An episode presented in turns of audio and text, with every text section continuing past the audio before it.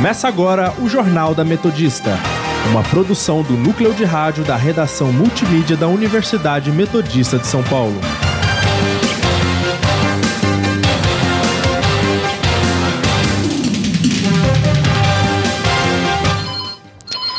Boa tarde, eu sou Luciana Kim e agora são 5 horas e está começando o Jornal da Metodista. Dividindo a bancada comigo está Vinícius de Oliveira. Boa tarde, Luciana. Boa tarde, ouvinte. Você pode nos seguir pelo Instagram, arroba portal RR Online ou arroba Sônica Metodista. E também na Rádio Sônica pelo Spotify. Entre em contato também pelo nosso telefone 4366-5870. Vamos agora com as principais notícias desta terça-feira, dia 11 de fevereiro de 2020.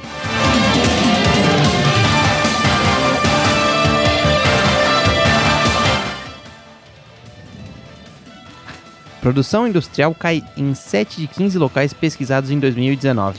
Cidades do ABC estão com risco moderado para deslizamentos e alagamentos devido ao volume de chuva. Senado recebe ministro da Educação, Abraham Weintraub, para explicações sobre erros nas notas do Enem 2019. Confira os boletins do clima, trânsito e estradas com os nossos repórteres trazendo as últimas informações. E no nosso quadro Giro pelo ABC, os destaques dos principais jornais da região. Política. Rogério Marinho toma posse como ministro do Desenvolvimento Regional.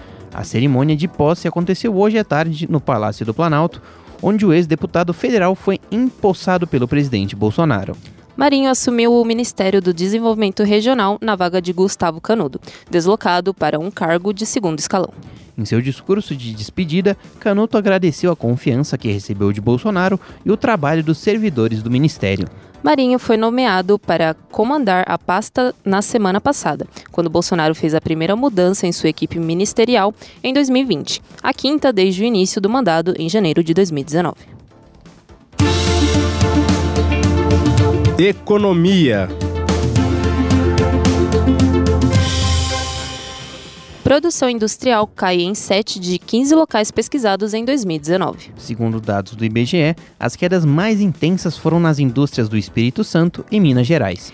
Região Nordeste, Bahia, Mato Grosso, Pernambuco e Pará registraram as demais taxas negativas. Desde 2016, não se observava quedas tão disseminadas entre as regiões pesquisadas. Segundo o analista da pesquisa Bernardo Monteiro, o resultado, o resultado negativo em Minas é resultado da menor produção do minério de ferro após o rompimento da barragem de Brumadinho. Já a indústria de capixaba foi influenciada pela queda em Minas e também pela menor produção de óleos brutos de petróleo e gás natural, e também pela queda no setor de celulose. As maiores altas em 2019 foram Paraná, Amazonas e Goiás. Rio Grande do Sul, Rio de Janeiro, Santa Catarina, Ceará e São Paulo também mostraram taxas positivas.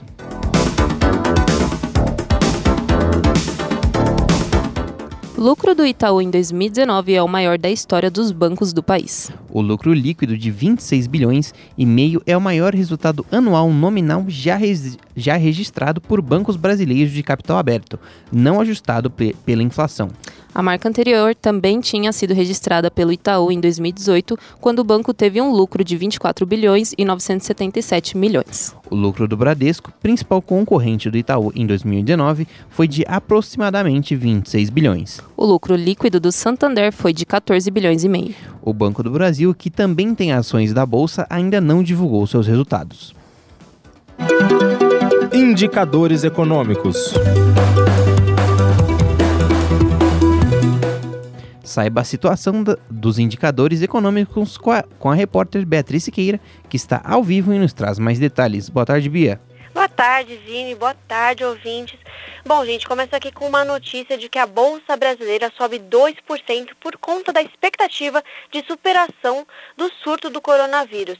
Né? Lembrando que a China ficou praticamente parada durante esse tempo, enquanto o vírus estava aí, né? todo mundo preocupado, a exportação deu uma baixada e isso fez com que a economia mundial desse uma esfriada. Agora os investidores estão mais tranquilos, depois que o governo chinês promoveu ações tanto para o combate à doença quanto na redução de danos na economia chinesa. Isso significa que está um clima mais amistoso nos mercados internacionais, incluindo o brasileiro. As ações ligadas a commodity e aos, e aos bancos brasileiros estavam atrasados em comparação a outros grupos de investimento, mas esse clima positivo beneficiou o mercado. É, gente, então, hoje o Ibovespa fechou em alta de 2,36% e totalizou o, e totalizou 115.128 pontos. Já o dólar comercial teve variação de 0,12%, fechando no valor de 4,32 para a compra. Já o dólar turismo teve variação de 0,16%, fechando no valor de 4,34 para a compra. Volto com vocês aí no estúdio. Obrigado, Bia. Internacional. Presidente americano Donald Trump retira Brasil da lista de nações consideradas emergentes. A posição de país em desenvolvimento dava ao Brasil privilégios comerciais. A nota publicada pelo mandatário americano afeta o Brasil e outros 18 países, entre eles a China, a Argentina, a Índia e a África do Sul.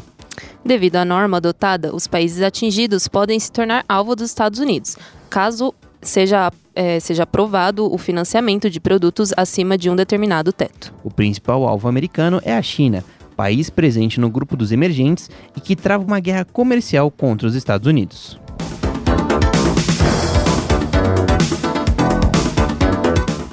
Mesmo com a retirada do Brasil, o presidente Jair Bolsonaro exaltou o mandatário americano. Em conversa com apoiadores, Bolsonaro questionou por que Trump é tão criticado pela imprensa. Abre aspas. O cara diminuiu o desemprego, melhorou a economia, atendeu os latinos que já estão lá. Será que a notícia boa a imprensa não vende? Fecha aspas. Na sua primeira visita aos Estados Unidos, em março de 2019, o presidente brasileiro aceitou a perda do status de país em desenvolvimento em troca do apoio americano na entrada do Brasil na Organização para a Cooperação e Desenvolvimento Econômico. Ao ser questionados pelos jornalistas sobre a decisão da retirada da lista dos países em, de em desenvolvimento, Jair Bolsonaro, Jair Bolsonaro se recusou a responder. Previsão do tempo. Agora são 5 e 6 e vamos conferir como está o tempo com a repórter Caroline Ripani. Boa tarde, Carol. Boa tarde, Vinícius. Boa tarde, ouvinte. Hoje o tempo continua frio em São Bernardo, registrando máxima de 21 graus que vão cair para 17 pela noite. O alerta ainda é para chuva intensa, mas com baixo risco de corte de energia elétrica, queda de árvores e alagamento. Amanhã não muda muita coisa. A temperatura permanece com máxima de 21 e mínima de 17 graus. É com vocês aí no estúdio. Obrigada, Carol. Vamos agora para um rápido intervalo, mas não saia daí porque já voltamos com mais informações. Estamos apresentando o Jornal da Metodista.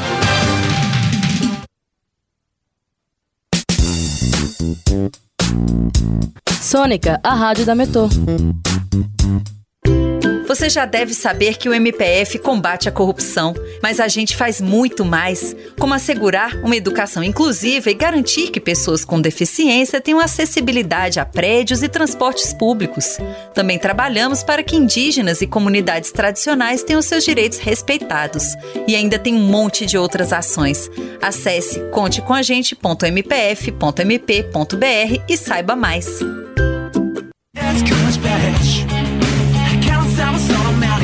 Cansado de ouvir músicas que você não entende? Nós temos a solução. Uma playlist com duração de uma hora para você, fã de música brasileira, todos os dias a partir das 19 horas. E o mais importante, sem intervalos, só aqui na Rádio Sônica. Eu fiz e não nego não.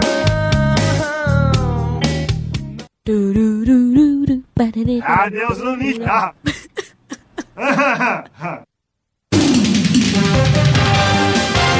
Voltamos a apresentar o Jornal da Metodista.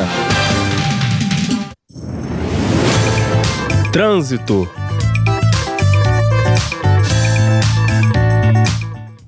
Nós estamos ao vivo com a repórter Amanda Caires, que nos conta como está a situação do trânsito na região do ABC. Boa tarde, Amanda. Boa tarde. Boa tarde, estúdio. Boa tarde, ouvintes. Na Avenida Laios, sentido Pauliceia, temos um pequeno trecho com tráfego intenso a partir da travessa com a Avenida Caminho do Mar até o encontro com a Rua Comendador Pinote Mussolini. Já a Avenida Brigadeiro Faria Lima, sentido Passo Municipal, também encontramos trânsito intenso em alguns pontos. A Avenida Lucas Nogueira Garcês, em ambos os sentidos, vemos bastante congestionamento também em alguns trechos. Já na Avenida Dr. Rude Ramos, encontramos trânsito moderado em alguns trechos e também nos dois sentidos. E a Avenida Senador Vegueiro também apresenta pontos de trânsito bem congestionado em ambos os sentidos, sendo que em alguns trechos também o tráfego já dá uma aliviada ou fica moderado. E já nas proximidades de São Bernardo, o trânsito se encontra moderado no momento. E para os motoristas que estão indo para a capital, é importante lembrar que hoje, na terça-feira, o rodízio é para as placas terminadas em 3 e 4. Amanda Caires para o Jornal da Metodista. Obrigada, Amanda. Lembrando que se você ouvinte quiser participar conosco e contar como está o trânsito no seu trajeto, entre em contato com a gente no Instagram, portalrronline ou arroba Sônica Metodista e no telefone 4366-5870. Cidades.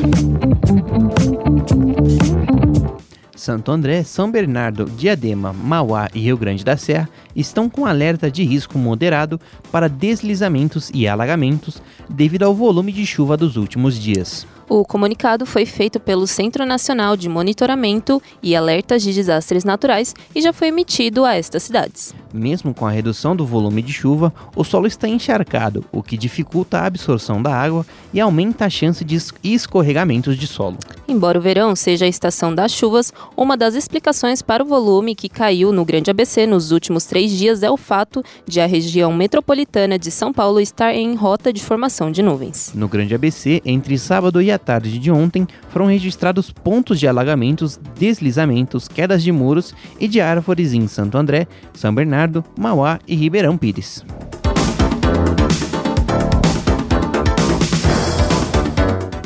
Após a inundação provocada pelas fortes chuvas, a CEAGESP está sem energia nesta terça-feira. O entreposto está fechado e os funcionários estão desde ontem fazendo a limpeza do local. A companhia ainda contabiliza as perdas provocadas pelo temporal. A estimativa é que o prejuízo chegue a 12 milhões de reais. Os comerciantes estão descartando os alimentos que foram atingidos pela enchente. Inúmeros caminhões ficaram ilhados por mais de 24 horas no entreposto. A feira de flores e pescado que ocorre na madrugada de terça-feira teve que ser cancelada. Ciência. Panorama da ciência no Brasil é assustador, ameaçador e pode se tornar irreversível, de acordo com a biomédica e pesquisadora Helena Nader. A cientista receberá ainda hoje, Dia Internacional de Mulheres e Meninas na Ciência, o prêmio Carolina Boris Ciência e Mulher da SBPC, Sociedade Brasileira para o Progresso da, da Ciência. Aos 72 anos, Nader vivenciou ao longo das décadas as melhorias e investimentos que foram feitos. Entretanto, no último ano, a área sofreu muitos cortes de bolsas de pesquisas e escassez de recursos. O orçamento do Ministério da Ciência e Tecnologia aumentou 6,2% em 2020, mas os recursos da Coordenação de Aperfeiçoamento de Pessoal do Nível Superior sofreram, sofreram redução de 30%. Já a taxa de fomento à pesquisa do Conselho Nacional de Desenvolvimento Científico e Tecnológico, usada para compra de insumos e equipamentos, teve corte de 80%. Segundo a SBPC, até outubro de 2019, o Brasil perdeu cerca de 18 mil bolsas de estudos devido ao contingenciamento de recursos na área. Em comparação com outros países, o Brasil investe cerca de 1% em pesquisas e desenvolvimentos, metade do percentual médio dos países da Organização para a Cooperação e Desenvolvimento Econômico.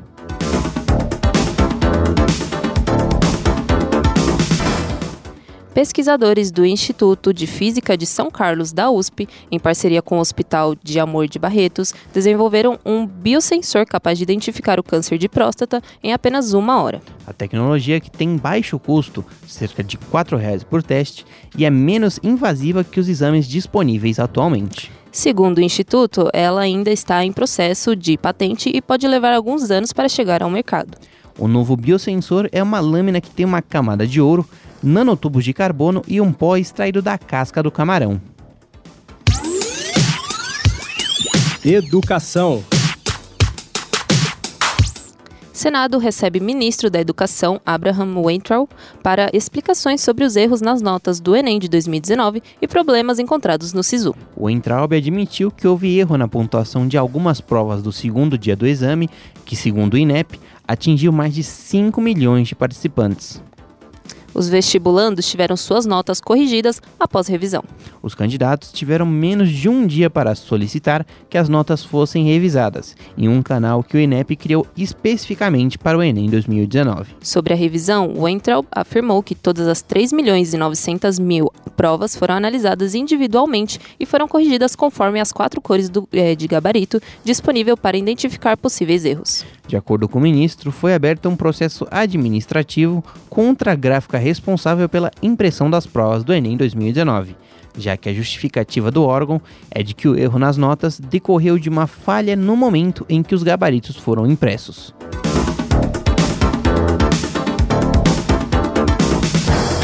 A principal polêmica desta edição do SISU foi a suspensão da divulgação do resultado. Para evitar que candidatos fossem prejudicados pelo erro nas notas do Enem 2019, a Justiça Federal suspendeu a publicação dos resultados até que o MEC comprovasse revisão e o método utilizado para a correção das provas. A Advocacia Geral da União recorreu ao Supremo Tribunal de Justiça, que liberou a publicação das notas no fim da tarde de 28 de janeiro. Outro problema aconteceu durante o período de inscrições, em que estudantes relataram problemas nas notas de corte. Sobre o caso, o ministro disse que a, a, quantidade de pessoas que tiveram as notas calculadas de forma errada não causaria impacto na pontuação de corte. Também houve reclamações devido à frequente queda do site do SISU, dificultando a inscrição dos candidatos. De acordo com o Entraub, a instabilidade no sistema de inscrição e algumas interrupções foram causadas pelo grande acesso simultâneo. Esporte.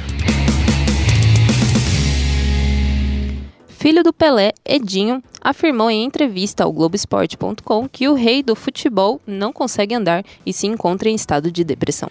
Pelé realizou um transplante de quadril, mas sente muita dificuldade de locomoção nessa região do corpo, e com isso, não quer sair de casa e nem está fazendo a fisioterapia, principal estratégia de recuperação neste caso. Edinho afirmou que o pai está muito fragilizado em relação à mobilidade e que após o transplante e após o transplante. Pelé não está fazendo uma recuperação adequada, o que acarretou em processo de depressão. O filho do rei também afirmou um certo constrangimento do pai, aspas, Imagina, ele é o rei, sempre foi uma figura imponente e hoje ele não consegue mais andar direito.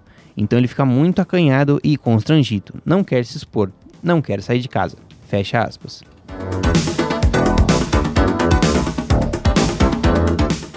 Agora são 5h17 e voltamos daqui a pouquinho com mais notícias.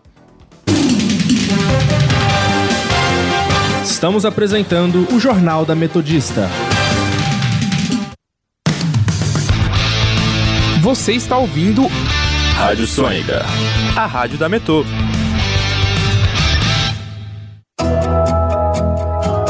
Ter um bicho de estimação é um ato de amor e responsabilidade. Por isso, antes de levar um animal para casa, pense se vai ser possível cuidar bem desse seu novo amigo. Ele vai precisar de cuidados especiais, abrigo, alimentação e serviços médicos. Pense nisso e seja responsável. Uma campanha do GEDA, Grupo Especial de Defesa dos Animais, do Ministério Público de Santa Catarina. Quero te contar meu segredo agora. Conta. Eu ouço gente morta. Nos sonhos? Não. Acordada? Sim, na rádio sônica. Gente morta no caixão, túmulos?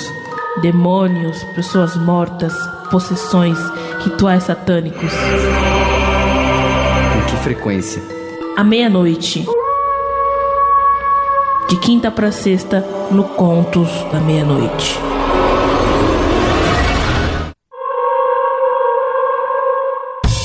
Sônica, a rádio da Metô.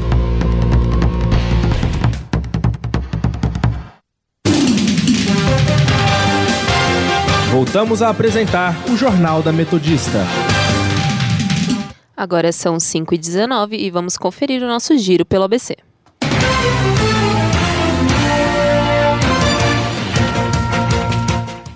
Diário do Grande ABC. Motorista perde controle e, e, carreta, e carreta fecha fluxo tempora, temporariamente no rodanel. ABC do ABC, piscinão do passo e sistema de drenagem são aprovados em primeiro teste. Repórter Diário. Temporal castiga e atinge pelo menos 20 bairros do ABC.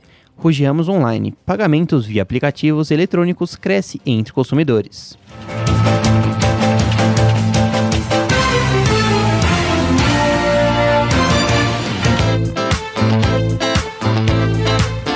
Cultura. Triunfo do filme sul-coreano Parasita do diretor Bong Joon-ho abre uma nova era no cinema. Quebrando 92 anos de tradição em Hollywood, a vitória abriu portas para filmes coreanos e estrangeiros no primeiro plano do cinema mundial.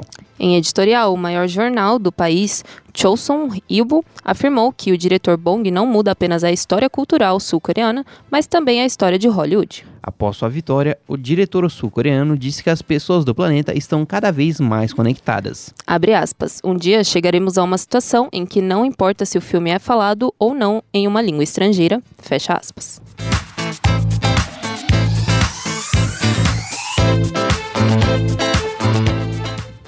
E termina aqui mais uma edição do Jornal da Metodista. O jornal vai ao ar ao vivo todos os dias às 5 horas da tarde e reprisa às 9 horas da noite. E você, caro ouvinte, pode participar pelo telefone 43665870 e também no Instagram, arroba portal Online ou arroba Sônica Metodista. E não se esqueça que a Rádio Sônica está na podosfera. Além do Mixcloud, você pode nos ouvir também no Spotify, Deezer, Google Podcasts, Pocket Casts, Radio Public e iTunes. Para mais informações, acesse o nosso portal através do endereço www.metodista.br/rronline.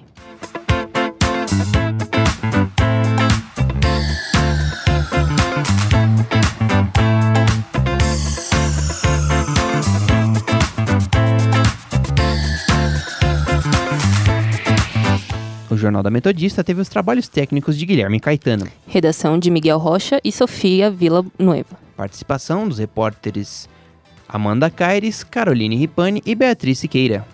Apresentação de Vinícius Oliveira e Luciana Kim. Continue ouvindo a nossa programação e até amanhã.